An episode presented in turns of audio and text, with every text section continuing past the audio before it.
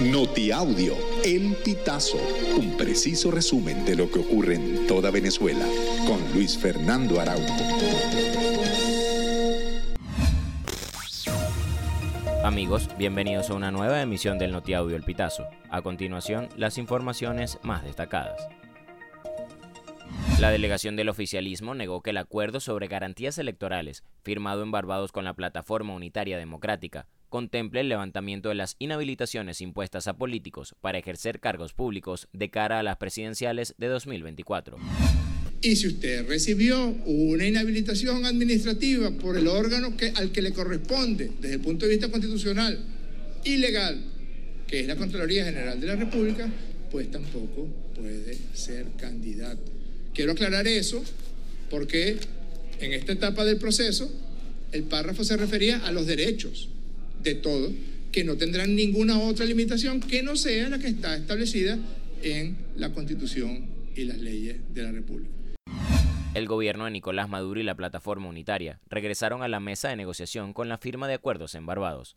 Sin embargo, existen temas que quedaron fuera de la agenda de la negociación, como las señaladas por el periodista Eugenio Martínez, quien se ha especializado en temas electorales.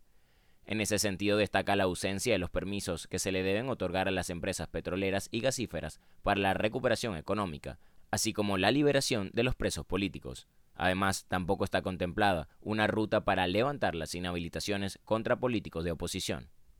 El gobierno de Maduro informó que durante este año ha mantenido negociaciones con representantes del gobierno de Estados Unidos con el fin de que sean levantadas las sanciones económicas impuestas en los últimos años. En un comunicado, el Ejecutivo señaló que estas conversaciones se realizaron con el objetivo de recuperar el estado de bienestar alcanzado por la Revolución Bolivariana. Ciudadanos denunciaron que el proceso de registro en el plan Borrón y Cuenta Nueva de Corpoelec es sumamente lento. A su vez, calificaron esta jornada de mal organizada. Los trabajadores eléctricos y los usuarios aseguraron que la tarifa única a pagar durante este plan es de unos 70 bolívares aproximadamente, sin embargo, es algo que define el sistema cuando realizan el registro.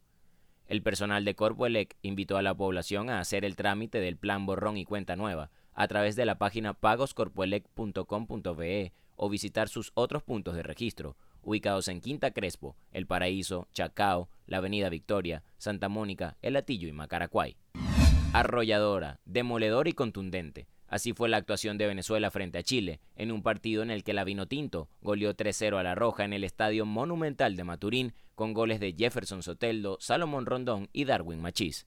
Venezuela tomó ventaja poco antes de culminar el primer tiempo con el gol de Soteldo, y luego aprovechó la expulsión de un jugador chileno al minuto 60 para sellar el triunfo, tomando la iniciativa del partido, lo que llevó a anotar dos goles en menos de cinco minutos.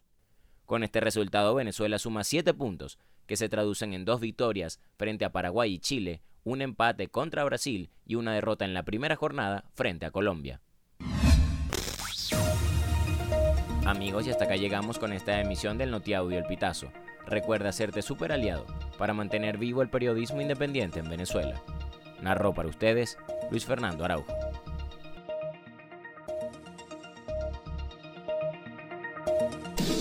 Estas informaciones puedes ampliarlas en nuestra página web elpitazo.net.